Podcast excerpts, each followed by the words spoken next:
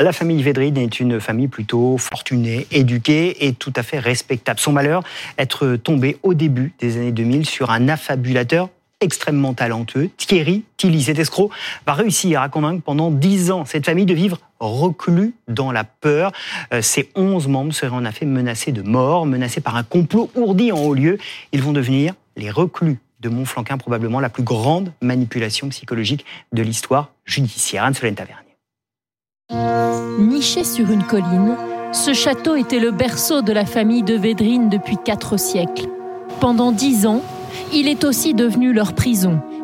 Onze de ses membres y ont vécu reclus, barricadés, dépossédés de leurs biens par un escroc, Thierry Tilly.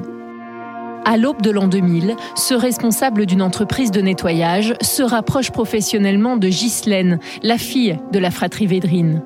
Présenté au reste de la famille, il exploite les failles et les rivalités pour gagner la confiance de chacun, tantôt agent secret ou gestionnaire de patrimoine. Thierry Tilly leur raconte qu'ils sont victimes d'un complot. Le fisc et les francs-maçons leur en veulent. Voitures brûlées ou volées, inondations après une gouttière bouchée, des faits viennent attester la thèse du manipulateur. Il avait le don de toujours mettre dans ses mensonges, nombreux, toujours un, un moment de vérité. Donc euh, nous, euh, ben, on s'attachait toujours à la partie vérité de ce qu'il nous racontait. Les années passent, les Védrines paranoïaques et privées de discernement perdent leurs meubles, leurs biens, pour un total de 4 millions et demi d'euros. En 2008, ils se séparent du château Martel et partent rejoindre Thierry Tilly à Oxford. En Angleterre, l'emprise continue jusqu'à la fuite de Christine, la belle-fille. Elle raconte alors les sévices endurés et la machine judiciaire se met en marche. En 2013, Thierry Tilly est condamné en appel à 10 ans de prison. La famille de Védrinel ne récupérera jamais son château. Et avec nous sur le plateau d'affaires suivantes, Margot Dademar, bonjour, merci d'être avec nous. Vous êtes euh, journaliste fait divers au Figaro. Euh, vous êtes euh, l'autrice du livre Les reclus de Montflanquin. C'est sorti jeudi, une famille sous emprise aux éditions Les Presses de la Cité. On va évidemment reprendre cette histoire grâce à cet ouvrage et puis grâce au savoir aussi et au travail de Pauline Dordelli. Bonjour, merci d'être avec nous. Vous êtes journaliste à France 2. Vous avez réalisé une longue série hein, pour 13h15 le dimanche qui raconte l'affaire des, des reclus de Montflanquin. C'est une affaire absolument folle. c'est toute cette histoire que vous reprenez, Margot, D'abord, peut-être évacuer une question tout de suite. On n'est pas face à une famille fragile, en difficulté. Euh, la famille Védrine, c'est une famille éduquée, respectable, euh, fortunée. Tout à fait. On, a quand même euh, quelqu'un qui est gynécologue, une directrice d'école. On a aussi quelqu'un qui travaille dans l'industrie pétrolière qui est cadre sup c'est vraiment des gens qui sont bien insérés dans la société, qui sont connus euh, à Montflanquin. Euh, voilà, c'est une famille aristocratique euh, de Bordeaux qui voilà est ici depuis plusieurs années et qui est totalement bien insérée dans la société, avec qui ont fait des études brillantes. voilà, ce sont des gens a priori tout à fait normaux. On ne se dit pas que ce sont des gens vulnérables. Comment va commencer le travail de Thierry Tilly, donc de cet escroc? Alors Thierry Tilly, il va arriver dans leur vie à un moment particulier et d'abord dans la vie de, de Guylaine, euh, qui à l'époque a une cinquantaine d'années et qui reprend une école de secrétariat. Donc c'est un challenge, euh, elle est assez stressée à ce moment-là et puis elle traverse une période un peu difficile, elle a une crise de couple, mmh. c'est un moment où elle est un petit peu fragilisée et où cet homme, Thierry Tilly, va lui être présenté par un parent d'élève comme une personne ressource. Voilà, quelqu'un qui va pouvoir l'aider, quelqu'un qui va pouvoir résoudre un peu tous ses problèmes euh, par euh, l'intermédiaire de sa société de nettoyage. Et c'est comme ça qu'il va rentrer dans leur vie, d'abord dans cette idée de rendre des services euh, à l'école. Et alors Margot, vous nous racontez, comme vous l'avez fait d'ailleurs dans votre série, à quel point il va accumuler les petites briques les unes derrière les autres pour totalement faire basculer Guylaine. Oui, c'est ça qui est assez particulier, c'est que il rencontre Guylaine donc en 97 et en fait il devient d'abord son ami, son mm. confident. Euh, comme vous le disiez tout à l'heure, effectivement, elle rencontre des difficultés dans son couple. Elle va se confier à cet homme qui, qui est une oreille attentive. Euh, il lui donne des conseils, il l'aide. Et c'est comme ça pendant deux, trois ans. Donc deux, trois ans, ils deviennent amis. Il l'apprivoise. Il l'apprivoise, c'est ça. Il, il essaye de comprendre ses failles, en fait. Il essaye de, de, de voir qui est Guylaine, quels sont ses désirs, quels sont, quels sont ses, voilà, ses, ses blessures aussi. Il est, il est vraiment là pour elle. Et dès qu'elle a un problème, Thierry Tilly est là, il trouve des solutions. Et donc, quelque part, euh, Guylaine, presque de manière automatique, à un moment donné, dès qu'elle a quelque chose qui ne va pas dans sa vie, elle va appeler Thierry Tilly, qui est là pour l'aider. Et c'est comme ça que petit à petit, il va l'isoler euh, et devenir indispensable. Prise de confiance, isolement. Il l'a fait beaucoup parler aussi. C'est-à-dire qu'en fait, non seulement il devient son ami, mais il l'a fait énormément parler euh, des uns, des autres, euh, et il, a une mémoire. Il faut savoir qu'il a une mémoire colossale, euh, Thierry Tilly.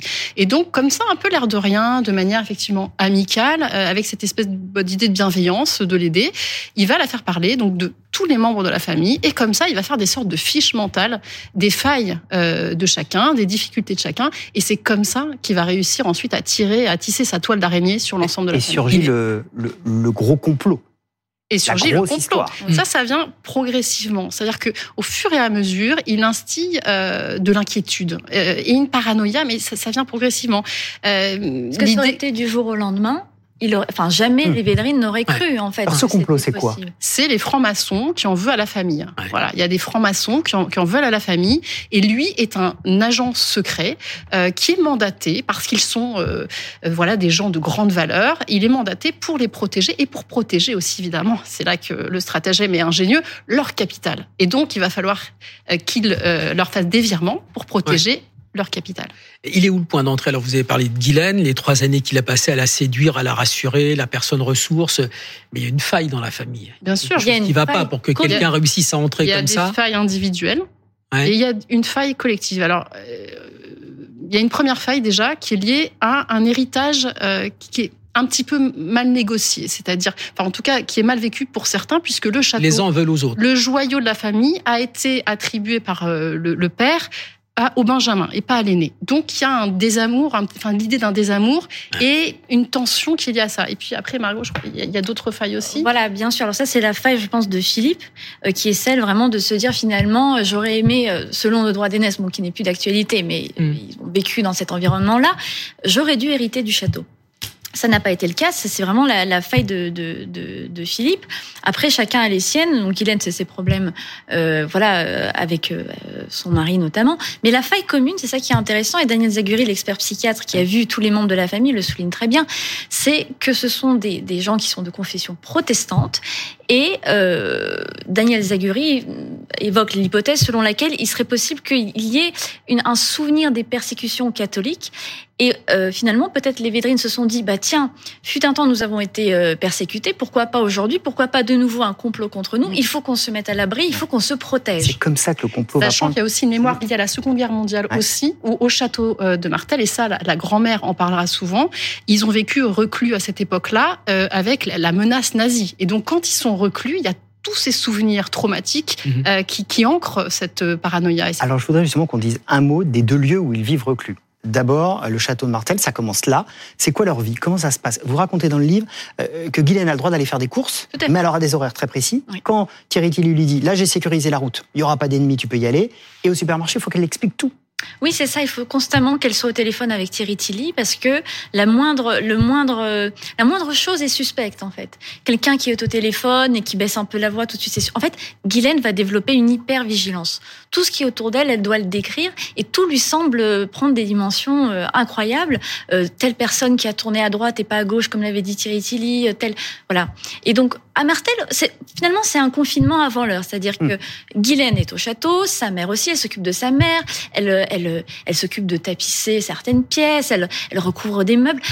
Et euh, son frère, Charles-Henri, à qui appartient un château, lui, peut encore faire des allers-retours. Il est encore gynécologue à Bordeaux. Il y a, voilà, c'est un, un, confinement modéré, si je puis dire. Et puis, il va y avoir la deuxième étape, Oxford.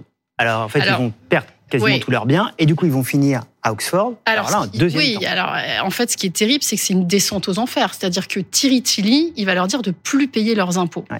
Et donc, ils vont se retrouver dans une situation euh, très critique où euh, tous les meubles du château de Martel vont être saisis et, et ça va les, les pousser. Alors, Suite au château de Marseille, ils vont aller dans une autre demeure ouais. familiale pas très loin, et ensuite il va les, les, les exiler à Oxford encore plus loin de tout leur environnement et familial. Ça devient plus dur. Et c'est une manière aussi de les isoler encore plus. Et quand ils sont à Oxford, déjà qu'ils avaient perdu beaucoup de leur libre arbitre, hein, puisque pendant tout ce temps-là, ils s'étaient dépouillés de leurs biens euh, à son profit. Mais à Oxford, on va atteindre euh, un niveau encore euh, supérieur, puisque là, ils vont être vraiment des marionnettes, c'est-à-dire qu'ils vont se retrouver à travailler. Euh, Charles-Henri, qui était gynécologue, va devenir jardinier. Euh, Christine, sa femme, qui avait une fortune importante, va se retrouver à, travailler dans une, enfin, une cuisine, une cuisine pour, enfin, dans la restauration. Et, et les enfants, pareil, vont travailler énormément et tous les salaires, tout le salaire ou presque, va être versé à Thierry Tilly. C'est quoi le moteur de, de Thierry Tilly? C'est quoi?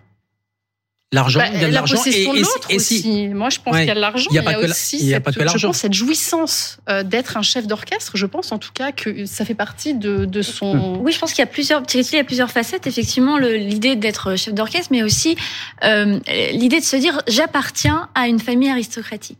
Et ça, euh, maître Alexandre Novion, qui est donc euh, l'avocat de Thierry Tilly, m'en avait parlé. Il me dit mais ce qui est fou chez Thierry Tilly, c'est que euh, depuis l'enfance, il, il, rêve de faire partie de l'histoire avec un grand H, de l'aristocratie. D'entrer dans le château. D'entrer dans le château, exactement. Et donc, quand il rencontre les Védrines, peut-être s'est-il dit, bah finalement, je fais partie de la famille. Est-ce que c'est la vraie question Est-ce qu'il a cru la chevalerie Il faut qu'on dise un petit mot de la manière dont ils vont sortir de tout cela. Euh, Christine est la première à sortir, et après. Euh, vous nous racontez la manière dont un stratagème va être monté pour pouvoir faire sortir Guylaine et lui faire réaliser les choses. Racontez-nous rapidement. Alors ça s'appelle l'exit counseling. C'est quelque chose qui a été théorisé par Steve Hassan, qui était à l'époque euh, membre d'une secte qui s'appelle la secte Moon, qui est une secte de Corée mm. du Sud, et qui a réussi à s'en sortir, mais de manière très violente.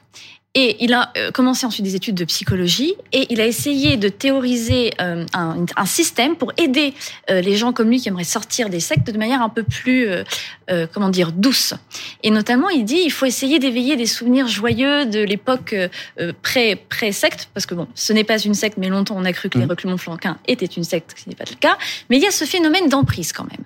Et donc, ce qui va être mis en place pour aider les Védrines, c'est euh, toute la famille qui, notamment euh, Christine, qui est sortie la première parce qu'elle a été, si je puis dire, éveillée par euh, le, la personne chez qui elle travaille, qui est le baron euh, Pouget de Saint-Victor, qui lui a dit mais enfin Christine, ce n'est pas possible.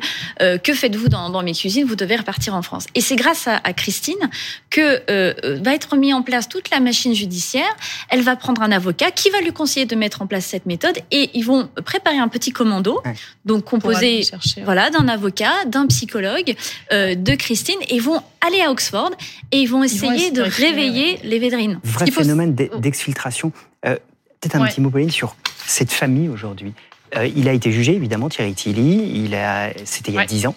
Euh, Comment elle vit cette famille aujourd'hui Comment elle s'est reconstruite bah, Il faut savoir qu'il y a des sentiments qui sont, qui ont été, enfin, il y a plein de choses qui ont été difficiles pour eux. Déjà, la honte, forcément, comme toute victime, euh, bah, quand même d'une grosse escroquerie. Et puis la culpabilité chez certains, les parents notamment. Moi, je me souviens de Christine de Védrine, qui est, voilà, une femme qui avait toujours été euh, extrêmement dévouée à sa famille et qui avait cette, voilà, ce sentiment d'avoir euh, laissé ses enfants entre les griffes de ce, de cet, de cet escroc.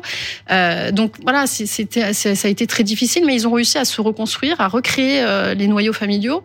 Euh, voilà, les enfants ont repris leur vie. Donc, euh, on leur a volé entre guillemets dix ans. Diane, une, des enfants de la famille, me disait c'était des années d'insouciance, les années d'études. Voilà, donc ils ont eu un trou dans leur vie, mais en même temps, du coup, cette envie, quand ils en sont sortis, d'en profiter. Voilà, de de reprendre le cours des vies. Je renvoie vers votre série Henri Pay sur le site de France Télévisions, vers votre livre euh, Les reclus de Montflanquin, une famille sous emprise, les presses de la cité. Merci beaucoup à vous deux. C'était passionnant de vous entendre et cette affaire est effectivement absolument passionnante. Vous avez bien fait de vous y intéresser l'une comme l'autre. Merci d'être venu partager tout cela avec nous.